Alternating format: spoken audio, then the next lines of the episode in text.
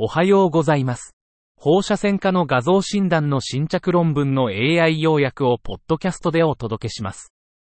よろしくお願いいたします。論文タイトル、小児における原発性骨リンパ腫の MR 特徴。Mr. Features of primary bone lymphoma in children. 背景。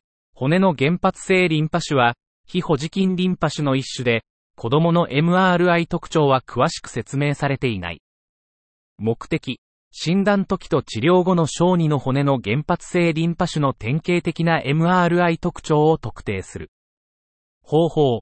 10人の患者のすべての画像を2人の小児放射線科医がレビューした。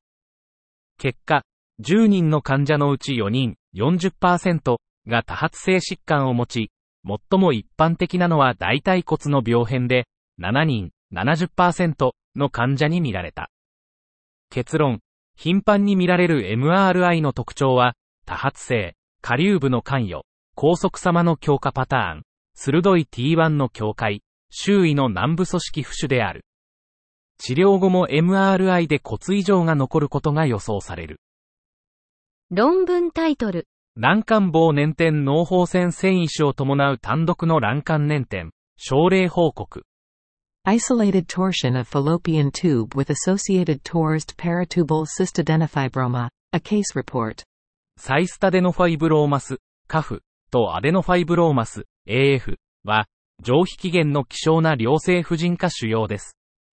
これらは主に卵巣から発生しますが、卵管と関連したカフ、AF も報告されています。カフ、AF は通常、無症状で偶然見つかります。他の付属器及び卵巣の塊と同様に、患者は卵巣、付属器の粘点のリスクが高まります。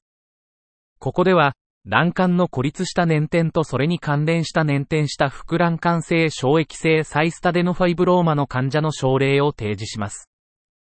論文タイトル、左脚虚血の23歳女性における右外腸骨動脈の形成不全。Agenesis of the right external iliac artery in a 23-year-old woman with left leg ischemia. 外側骨盤動脈無形成症は、下肢への血流を供給する重要な血管の欠如または不完全な発育を特徴とする珍しい先天性の問題です。23歳の女性が左下肢の痛みを訴え、虚血を除外するための詳細な検査が行われました。診断過程で CT スキャンにより右外側骨盤動脈の完全な欠如が明らかになりました。これは、重大な病態と死亡率を引き起こす可能性のある稀な血管異常であると結論付けられます。早期診断と迅速な管理は、死体虚血やエソなどの合併症を防ぐために重要です。ようやく、23歳の女性が左下肢の痛みを訴え、詳細な検査の結果、右外側骨盤動脈の完全な欠如が明らかになりました。これは稀な血管異常で、早期診断と迅速な管理が重要です。論文タイトル、ネパール農村部の外傷性横隔膜ヘルニア。診断上の課題と医療の矛盾を明らかにする稀な症例報告。Traumatic diaphragmatic hernia in rural Nepal. A rare case report illuminating diagnostic challenges and healthcare discrepancies.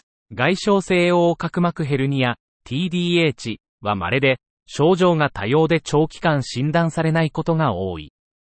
今回の症例では、再発性の上腹部痛と呼吸問題を自己治療していた女性が、以前の外傷による大きな横隔膜ヘルニアと診断されました。地方の患者が適切な医療アクセスが不十分なために直面する課題を強調しています。長期間の症状でも、適時の診断が重要です。医療不足地域での医療と教育の改善が、適時の治療とより良い結果にとって必要です。論文タイトル、孤立した腹腔動脈解離1型における医療緊急事態を特定するための CT 血管造影画像の有用なモダリティ。最長の追跡調査と文献レビューを行った症例報告。A useful modality of CT angiography image to identify medical emergency in isolated celiac artery dissection type 1. A case report with longest follow-up and literature review. 症状性孤立性腹腔動脈解離、シカットは非常に稀な疾患で、4つのタイプが存在します。56歳の男性が腹部と背部の痛みで発症し、タイプ I のシカットが診断されました。緊急手術のリスクを考慮し、保存的治療が行われ、3日後に退院しました。その後120ヶ月間で5回の CTA が行われ、腹腔動脈解離や閉塞の悪化は観察されませんでした。タイプ I のシカットでは、動脈解離や閉塞が進行する可能性があり、緊急のステント留置や内視鏡治療が必要となる場合があります。論文タイトル。34歳男性の主要過程を模倣する、治療を受けた結核の自発性かつ致命的な合併症としての重核繊維症。Mediastinal fibrosis as a late and fatal complication of treated tuberculosis mimicking a neoplastic process in a 34-year-old man. 繊維化重核炎は、重核内の繊維組織の異常な増殖を特徴とする稀な病態です。その病因は不明ですが、ヒストプラスマ感染への異常な免疫介在型過敏性反応が多く報告されています。他の気な原因としては結核、ブラストミコーシス、その他の雑多な状態と関連する特発性の形があります。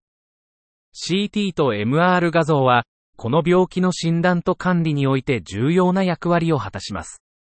34歳の男性で、以前に重核結核の起用歴があり、はじめは新生物性重核過程を模倣する結核の遅延合併症としての繊維化重核炎の気な症例を提示します。論文タイトル。乳房に骨肉腫性分化を伴う火星がん、症例報告。Metaplastic carcinoma with osteosarcomatous differentiation in the breast, case report. メタプラスチック乳がんは稀で、乳がんの非常に攻撃的な亜形として現れる可能性があります。侵襲性乳管癌の治療を受けた女性患者で、骨肉腫性分化を伴う転移性メタプラスチック乳がんの症例を報告します。以前の部分的乳房切除の部位近くで、触診可能な主流と関連する石灰化を新たに発見しました。この稀な亜形の臨床的、画像診断的な特徴を理解することで、治療パラダイムが進化する中での適時診断が可能となります。論文タイトル。左胃動脈火星動脈流の超音波ガイドした経皮コイル及びトロンビン側線術。Ultrasound guided percutaneous coil and thrombin embolization of a left gastric artery pseudoaneurysm。犠牲動脈流は一般的な病理で、内臓動脈の犠牲動脈流は少ないが、致命的な可能性がある。内臓犠牲動脈流の典型的な治療法は動脈側線術で、供給血管の選択に適した解剖学に依存する。腹部超音波は、動脈側線術が不可能な場合の内臓犠牲動脈瘤の効果的な治療法である。超音波の利用は、左胃動脈犠牲動脈瘤が超音波ガイド下で側線された症例報告で示されている。以上で本日の論文紹介を終わります。お聞きいただき、ありがとうございました。